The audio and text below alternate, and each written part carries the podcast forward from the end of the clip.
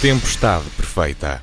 Bem-vindos ao programa da Rádio Observador, onde se fala de economia, todas as semanas com Vera Gouveia Barros, João Ferreira do Amaral e António Nogueira Leite. Esta semana vamos olhar para os números do déficit, surpreendentemente divulgados por Mário Centeno, e voltamos a olhar para o fraco crescimento da economia portuguesa que se manteve mesmo em tempo de pandemia. Eu sou o Paulo Ferreira e esta é a Tempestade Perfeita.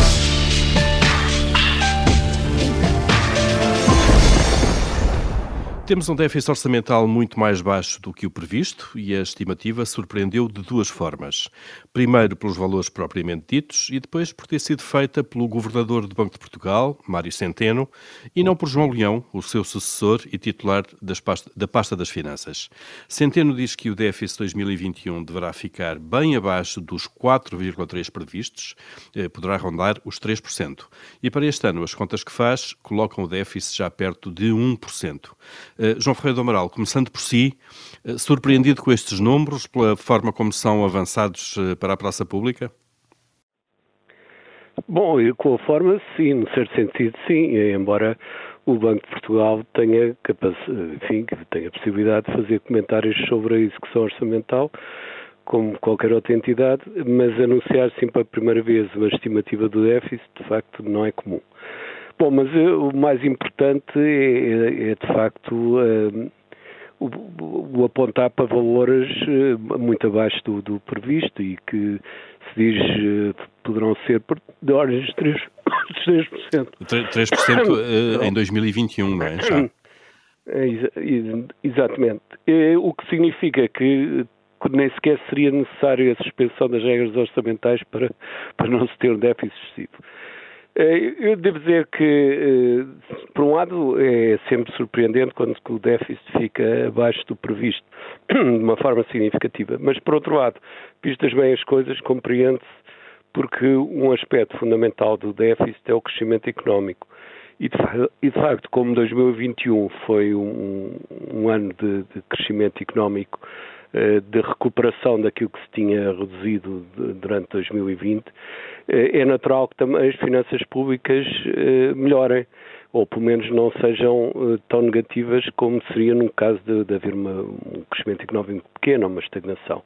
Porque, de facto, quer em termos de receitas, quer em termos de despesas, há uma melhoria, porque as receitas muitas delas estão dependentes do ritmo da atividade económica. Por outro lado, as despesas ligadas a subsídios de desemprego têm tendência a descer, quando a taxa de desemprego desce, e os apoios a, a, decorrentes da Covid, que foram muito importantes em 2020, eh, perdão, em 2000, sim, em 2020, em 2021 terão sido menos importantes e necessários e importantes e, portanto, isso tudo que se conjuga para que o déficit seja menor. Mas é evidente que só é possível ter uma, uma opinião mais fundamentada quando soubermos o que é que cresceu, o que é que desceu nas receitas, nas despesas e por aí fora. Só o déficit em si próprio é, é informativo, mas não, não é a informação toda nem por sombra. Ainda não, não, nos, não nos permite tirar uh, grandes conclusões. Uh, uh, Vera Gouveia Barros, também um olhar para, para, para estes números, para, para o conteúdo e para a forma já agora.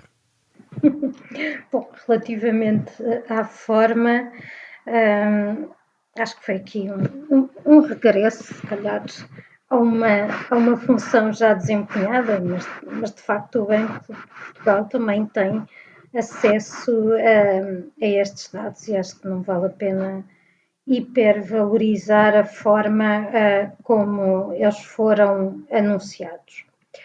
Uh, vale a pena olhar para, para os números e, de facto, conforme disse o João, nós só poderemos fazer uma análise mais cuidada quando tivermos acesso aos detalhes. Para já é uma surpresa que uh, o déficit tenha, tenha ficado uh, abaixo do, dos 3%, que é aquele valor uh, dos, dos critérios do, do, Tratado de Maastricht, que determina a existência de um déficit excessivo que, nas circunstâncias que nós enfrentamos, um, pode ser uma boa notícia. E eu digo pode ser porque é tal questão de termos de olhar para isto com, uh, com mais cuidado e vermos exatamente uh, de, onde, de, onde, é que vem uh, a surpresa.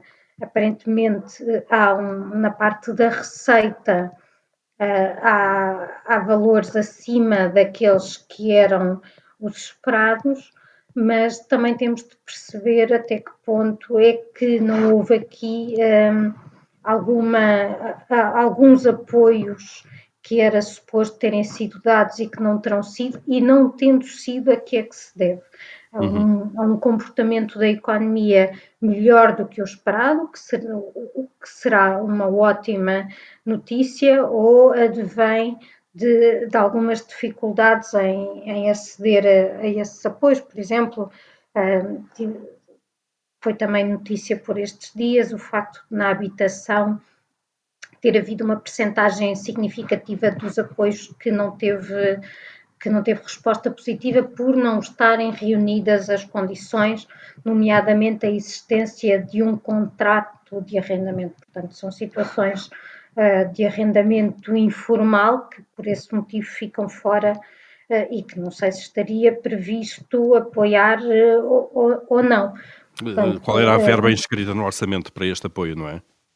Exatamente. Portanto, não sei se essa verba que estava inscrita uh, uh, teria sido contando com essas situações em que depois o apoio não poderia ser, não podia ser afinal dado. Uhum. portanto, temos de olhar para isto com cuidado em todo o caso. o que já foi, já foi, portanto, isto, isto é aquilo que os economistas chamam um custo afundado, ou seja, se os apoios não tiverem sido dados, não foram, não, não, não foram dados, quanto a isso, nada, nada a fazer. Há, há, uma, há o lado sempre positivo, uh, que é estarmos com as finanças públicas, voltamos ao, ao terreno do déficit, mas não de um déficit tão grave como inicialmente uh, se, se previu. Uhum, que era 4,3% no ano passado. Eh, e já, Sim, João Ferreira Amaral. A diferença de 1,3 pontos percentuais ainda é, é bastante significativa. É, é, é muito, é, é, de facto muito. Eh, João, é. diga, diga. Não, não, eu só gostava de acrescentar uma coisa, provavelmente se calhar corresponde ao que aqui ia dizer. Uh, há uma outra consequência importante se o déficit verificar de facto bastante inferior ao previsto. É que, por sua vez, o déficit de 2022 será muito mais fácil de, de se obter sem, sem medidas tão, tão gravosas como eventualmente poderiam ser noutras circunstâncias. E, além disso, inclusivamente se pode admitir que o déficit seja menor do que era previsto na proposta do orçamento, porque a proposta do orçamento não entrava ainda com estes valores que agora são, são conhecidos, ou pelo menos que são uma estimativa tentada pelo Banco de Portugal. Portanto, a, a consequência de termos um déficit inferior significativamente ao previsto é também essa tornar mais fácil a gestão orçamental para o ano seguinte. Eh, vamos ver o que é que o Governo vai apresentar como proposta de orçamento, se é uma mera atualização daquela que apresentou antes, mas em todo caso, eh, certamente se for, esse, eh, se for isso que cedo, a alteração será não, não apenas a questão dos preços, que cresceram mais do que previsto no final do ano e no início deste ano, mas também, eh, no lado positivo, o facto de, do déficit do ano passado ser inferior ao previsto. Não é? António Nogueira Leite, eh, peço-lhe também para olhar para estes números divulgados por Mário Centeno e, mais uma vez também, eh, pelo protagonista que, que fez um anúncio, o Governador do Banco de Portugal, e depois para a essência também desta redução do déficit. Bom, eh, eu penso que ficava melhor ser o governo, e em concreto as finanças, a fazer, eh, a fazer eh, o anúncio, até por aquela questão, enfim, da, da passagem do, do anterior ministro, que era chefe do atual ministro, para governador do Banco de Portugal, que é independente do governo. Mas, de qualquer das formas, o Banco de Portugal tem certamente meios para fazer as suas contas. Aliás, acompanha em permanência estas questões uh, a vários níveis, mesmo no Gabinete de Estudos, tem uma área que é a área de Finanças Públicas, onde acompanha permanentemente a execução orçamental. E, portanto, se, se, o fez é porque tem uma razoável segurança de que os números serão aqueles. Uh, eu, em, em termos uh, do, enfim, do que eu poderia dizer era que, para além eh, de termos uma evolução das receitas favorável em função do arranque da economia. que existiu por comparação com períodos homólogos anteriores e mesmo comparando o ano com o ano anterior.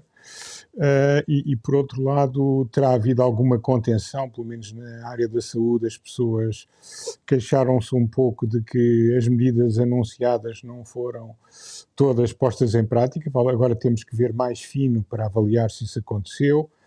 Uh, noutros setores, setor do apoio à habitação, apoios às empresas, apoios às famílias em função da pandemia, nomeadamente na primeira parte do ano, Agora, agora tem que se fazer uma análise mais fina e temos que obter dados mais finos para perceber em que medida, e eu julgo que haverá um bocado disso, pelos números a que se chegou, uh, se utilizou de facto uma certa parcimónia nos apoios e, sobretudo, uma decalagem considerável entre sucessivos anúncios e sucessivas concretizações. Uh, mas os números são obviamente positivos e são, e são, são bons e mostram que o governo continua a ter bastante cuidado na execução dos seus orçamentos. O que é bom. Uh, António, uh, Mário Centeno disse também que, pelas contas que fazia, uh, e ele disse que era por aritmética, o déficit deste ano 2022 já poderia chegar perto de 1%. Uh, estamos certamente a falar da execução do orçamento que foi chumbado, tendo em conta o, o enquadramento económico. Acha que o governo devia ir por aqui ou devia aproveitar? Eu não gosto de utilizar muito o termo folga num país que tem 130% de, de dívida, mas devia aproveitar esta margem para os 3%, entre 1% e 3%, por exemplo. Bem, vamos ver. Uh, há aqui um aspecto que, que é relevante, é que a aritmética, claro que, que isto no fim é tudo aritmética, mas há uh, vários riscos neste momento em cima da mesa que terão um impacto grande no orçamento, consoante se materializem para um lado ou para o outro. Se houver, uh, se continuar a haver uma grande, enfim, uma grande probabilidade, ou pelo menos uma, um conflito, mesmo que não seja militar, na zona da Ucrânia, que crie problemas uh, ao, à, à situação económica da Europa, é evidente que isso acaba por Uh, por outro lado, também uh, temos que ver que há o impacto da subida de juros. Portanto, isto não é uma pura exercício de aritmética. O próprio cenário que o governo pensou para este ano não, não faz muito sentido. E, portanto, eu julgo que aqui é o, é o Banco de Portugal uh, a assumir um papel que eu já não vi há muitos anos, de tentar pressionar um pouco o próximo Ministro das Finanças, que não sabemos quem será uh, ter em conta que existem compromissos uh, importantes uh, para o futuro e para o presente, em termos de finanças públicas. aparentemente também parte dos movimentos da dívida, não sei se com reflexo em 2021, julgo que não, houve recentemente uma, um abatimento de dívida por utilização da folga de tesouraria de 8 mil milhões de euros, o que não é irrelevante. Uh, vamos ver se, se, foi muito acertado ou não, dependendo de como as coisas evoluírem daqui para a frente. De qualquer das formas, eu, eu acho que o Banco de Portugal está a dar um sinal de cautela, e nesse sentido eu concordo. Uh, penso que os números não podem ser, não podem ser calculados no cenário atual como como o governador o fez, mas ele fez-o eh, com um intuito que não é de chegar a contas certas para 31 de dezembro deste ano, mas é, na minha opinião, dar um sinal de que é preciso continuar com muita atenção à forma como os orçamentos são geridos e, e são uhum. concretizados. Uhum. João Ferreira Amaral, também uma resposta breve a isto, em, relação ao ritmo de redução de déficit. o governo que vai agora zerar contadores, vai ter um orçamento novo, provavelmente novo Ministro das Finanças, deve ser mais, eh, deve ter uma velocidade maior na redução de déficit ou menor? Eu penso que deve ter aquele, o déficit que for eh, adequado ao crescimento económico que se está a verificar e, e há também ao esforço de investimento que resulta também da aplicação dos fundos, não só comunitários, como os fundos do Orçamento de Estado. Ou seja, Quer dizer que o, com a situação que, que, neste momento se verifica e esperemos que se continue a verificar de, recuperação rápida, não vejo que faça sentido aumentar o déficit. E, portanto, se, se for possível ter um déficit da ordem de 1%, sem fazer nenhuma política de restrição, penso que é, que é esse o valor que deve ser o adequado e penso que isso será possível. Eu julgo uhum. que, aliás, a, a, a, não, não, enfim, não sei o que é que o Governador do Banco de Portugal eh, pensou, mas, penso, mas eu julgo que faria sentido que ele tenha feito essa, esta intervenção fundamentalmente até mais, não só para pressionar, como disse o António, mas fundamentalmente mais penso eu, para dar um sinal externo que as nossas uh, finanças públicas estão controladas, apesar da pandemia e, e devido à reparação económica. E penso que isso não é despeciando numa situação de uh, possível aumento continuado de, de, taxas de juros nos próximos tempos. Por isso, uh, não creio que seja necessário estar a aumentar o déficit em relação ao tal 1% que o Governador prevê para este ano, porque a situação económica não justifica, do meu ponto de vista. Muito bem, eh, abrimos como sempre o nosso Comitê de Crédito, onde todas as semanas aprovamos ou chumbamos aquilo que se vai passando na atualidade. Vera Gouveia Barros, começando por si, o que é que aprova esta semana? Eu esta semana aprovo a automatização das prestações compensatórias relativas aos subsídios de férias ou de Natal. Explicando o que é que é esta minha sim, aprovação. Sim, é importante explicar. sim, sim. O, ora, os trabalhadores que tenham, que tenham estado impedidos de trabalhar eh, por doença ou por parentalidade por um período superior a 30 dias e que por isso não tenham recebido da sua entidade empregadora o respectivo subsídio de férias ou de Natal, seja num todo ou em parte, têm de requerer a respectiva compensação à Segurança Social.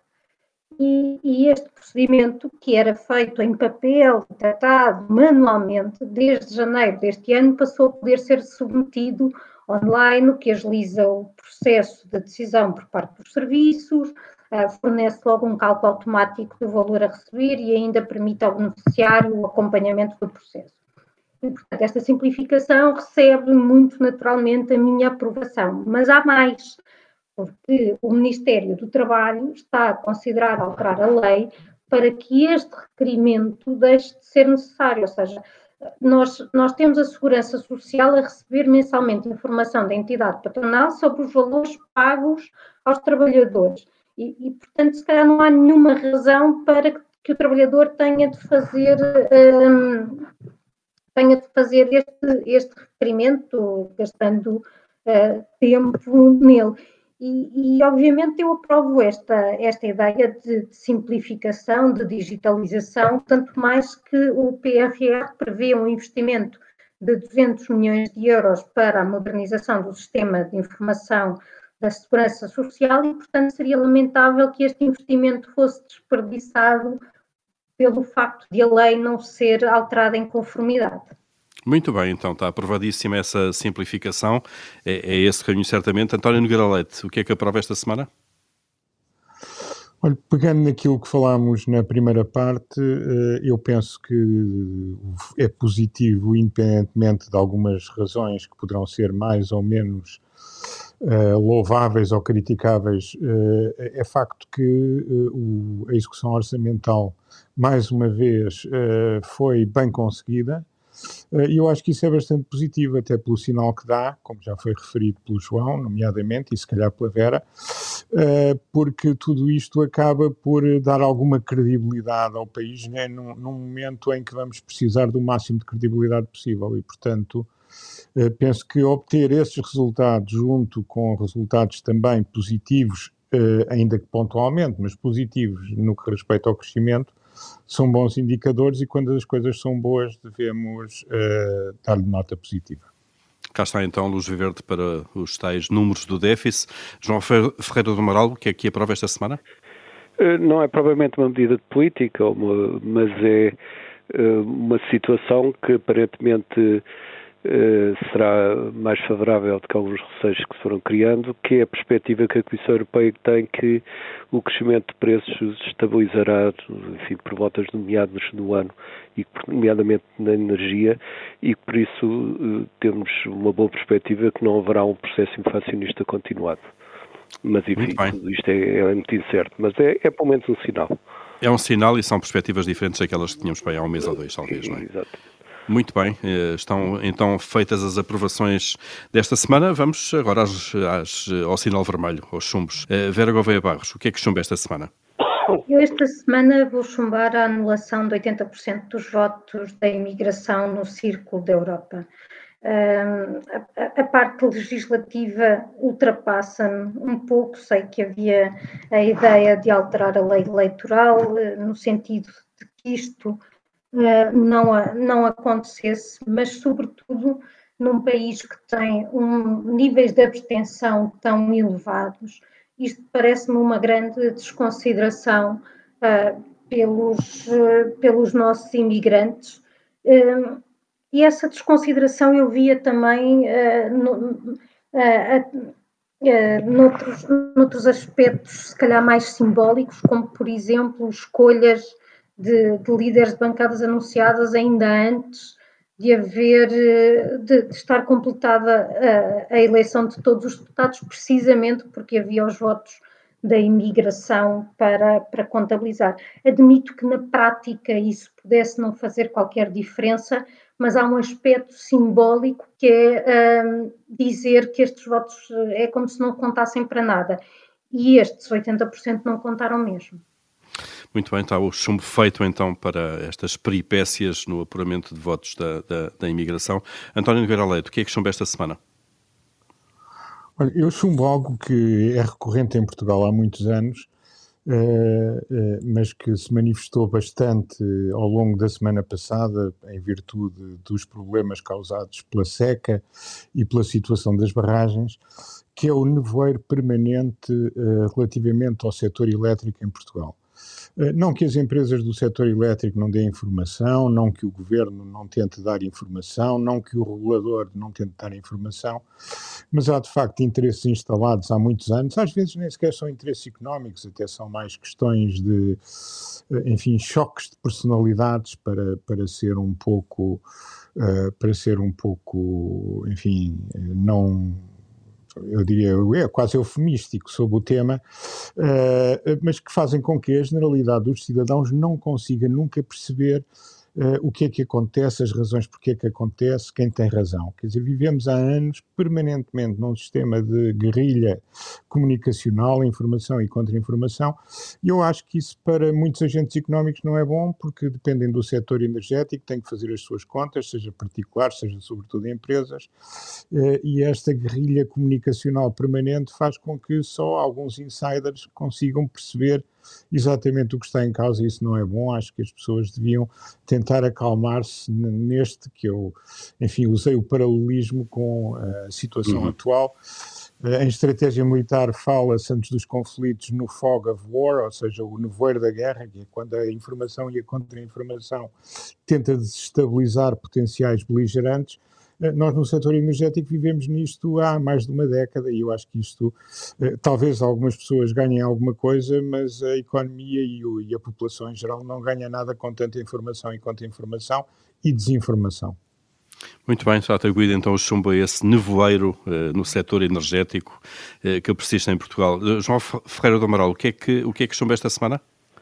Chumbo a crise na, na Ucrânia, que é de facto uma situação perigosa e, e, do ponto de vista económico também é perigoso porque pode se prolongar e se agravar, principalmente se der origem a, a operações mesmo militares, pode dar origem à destabilização também de vários mercados e, mais uma vez, a próprio mercado da energia pode, pode sofrer. Portanto, penso que não é já não devia ser um problema termos uma situação de paz na, na Europa Uh, e esta, esta situação, uh, que, que, no fundo tem a ver com questões não resolvidas anteriormente, poderia provavelmente ter sido evitada e só esperemos é que ainda se vá a tempo de evitar aí o pior. Não? É? Muito bem, chamar também esta atenção uh, na Ucrânia e para esta semana estão as aprovações e os chumbos decididos e fechamos aqui então o nosso Comitê de Crédito.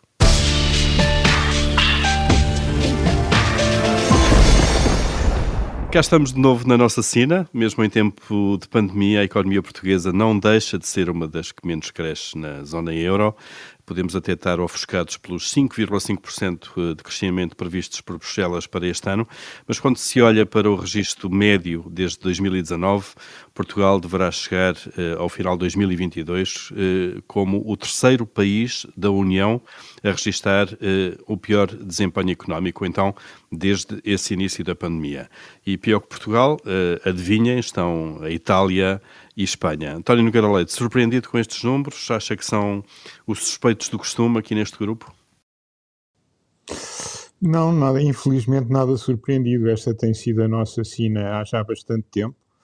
Uh, durante muito tempo nós não discutíamos o tema, ou o tema aparecia muito lateralmente, uh, seja no período anterior. Eu lembro-me que fiz uma primeira apresentação em 2005 numa conferência no Hotel Ritz, uh, em que, aliás, foi em 2007, 2008, em que explicava e punha um gráfico em que punha o crescimento mundial, Portugal sempre em linha, enfim, ironicamente, com o crescimento mundial e depois a partir de 2003, 2003 2004 a divergir e, e, e assim tem permanecido.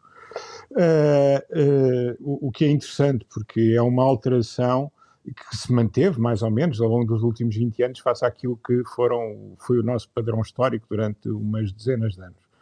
Uh, Lembro-me que uh, na altura ninguém estava muito interessado nisso.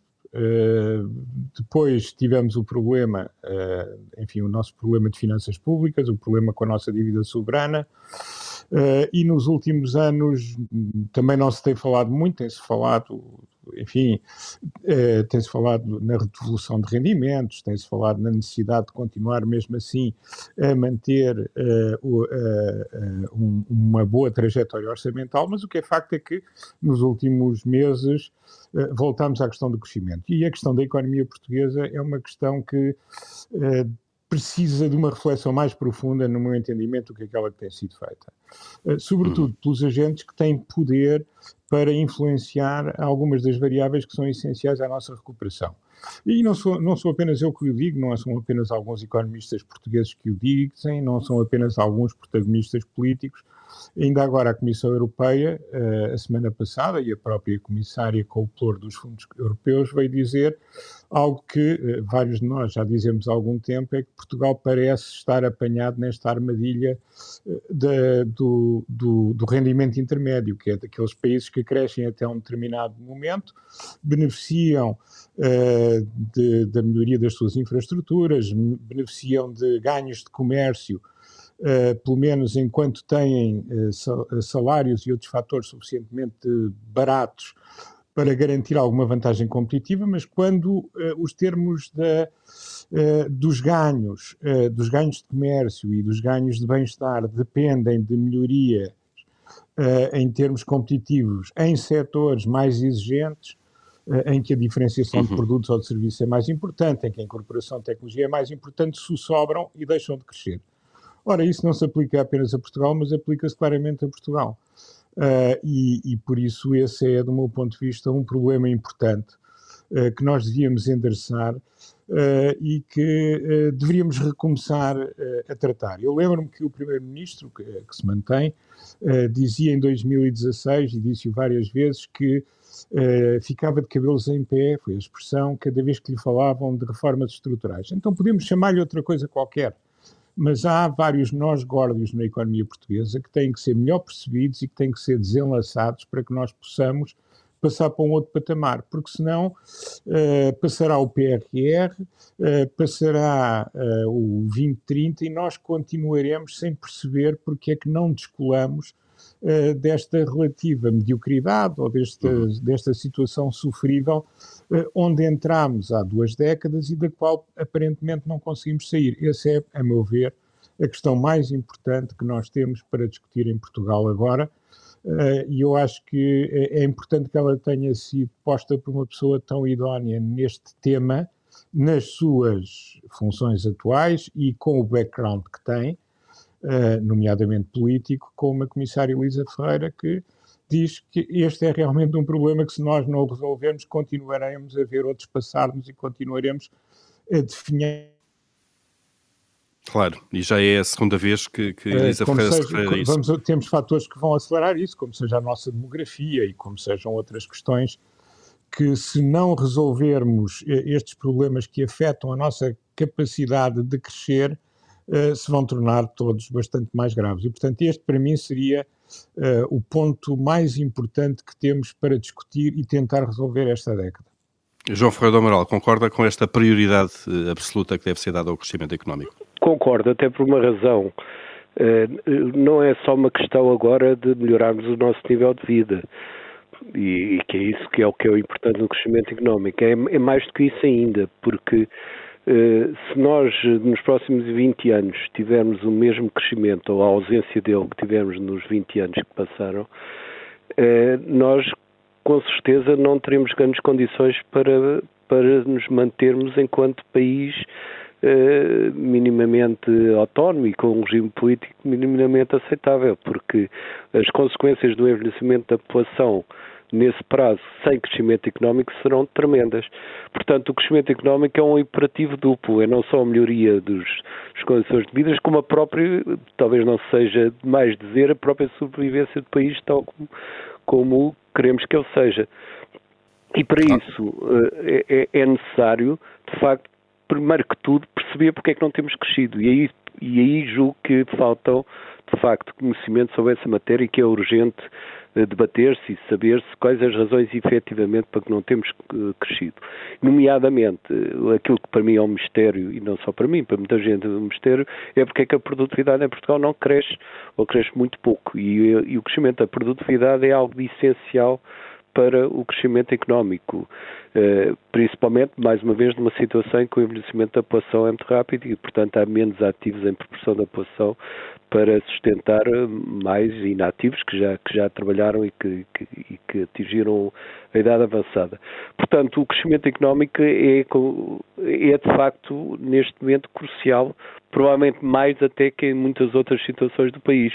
E, e ao mesmo tempo, eh, compara-se isso com uma com uma certa tristeza por não haver de facto uma, uma explicação e uma, um debate sério sobre as razões por qual não temos crescido.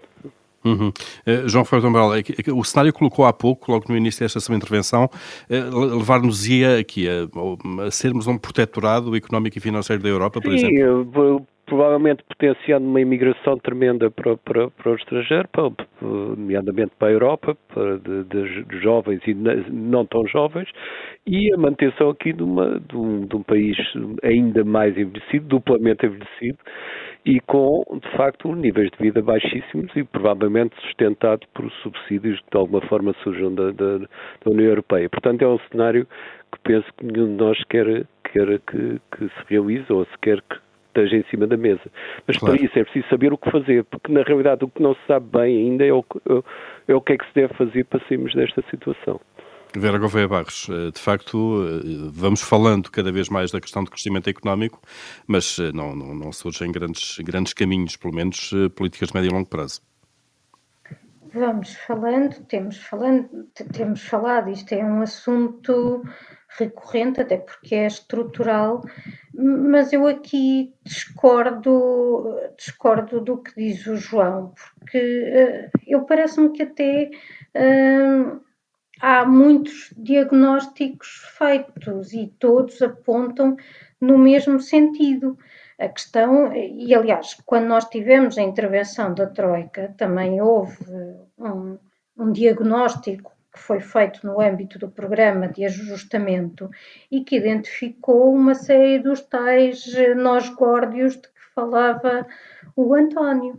Um, nesse período, provavelmente, algumas das reformas, aliás, muitas das reformas ficaram ficaram por fazer, até porque nós sabemos que uh, uh, tínhamos um, um, problema gravíssimo de finanças públicas, era fundamental recuperarmos o acesso aos mercados e quando estamos sob essa pressão, não será certamente o melhor contexto para fazer estas reformas. Portanto, nesse sentido, eu até, se não lhe quiserem chamar reformas, chamem-lhe chamem outra coisa.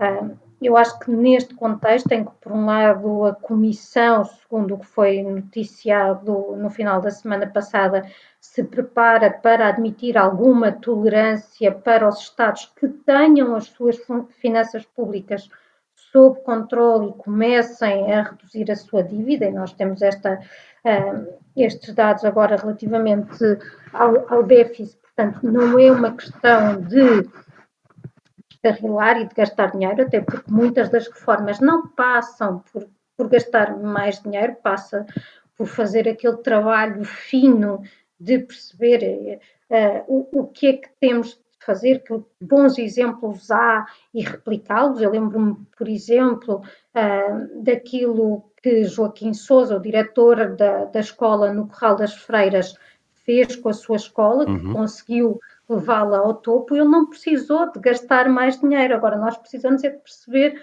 o que é que, o que, é que funciona.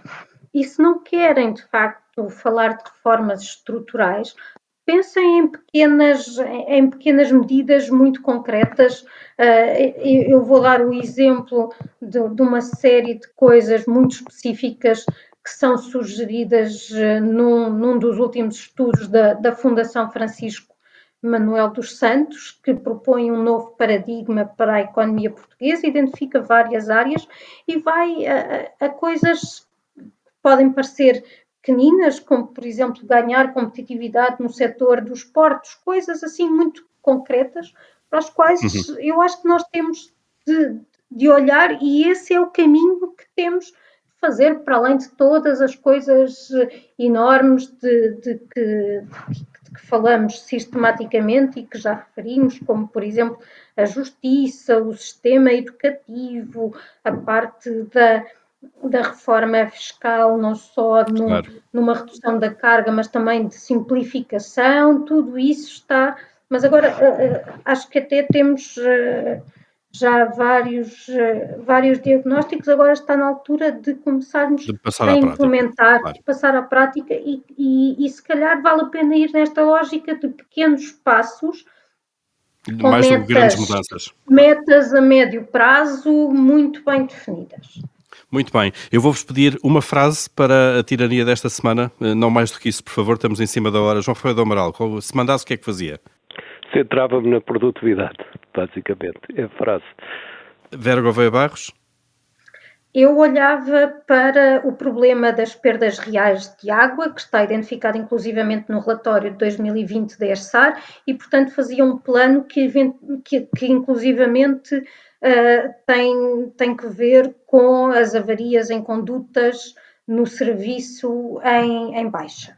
Muito bem. António Nogueira Leite, uma frase também de tirania. Eu, eu tinha pensado exatamente a mesma coisa que a, que a Vera. Voltámos a, a, a ouvir pessoas a falarem desgarradamente de transvasos ou de salinização. Provavelmente vamos precisar de fazer várias coisas. Precisamos de ter um, um diagnóstico claro, uma proposta de trabalho, um plano e transparência na execução. E acho que hoje já é tarde. Muito bem, está feita a tirania, muito rápida, como elas têm que ser.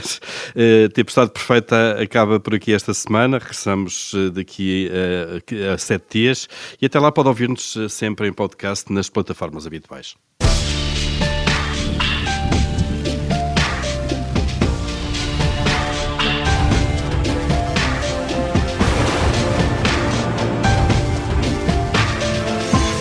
Tempestade Perfeita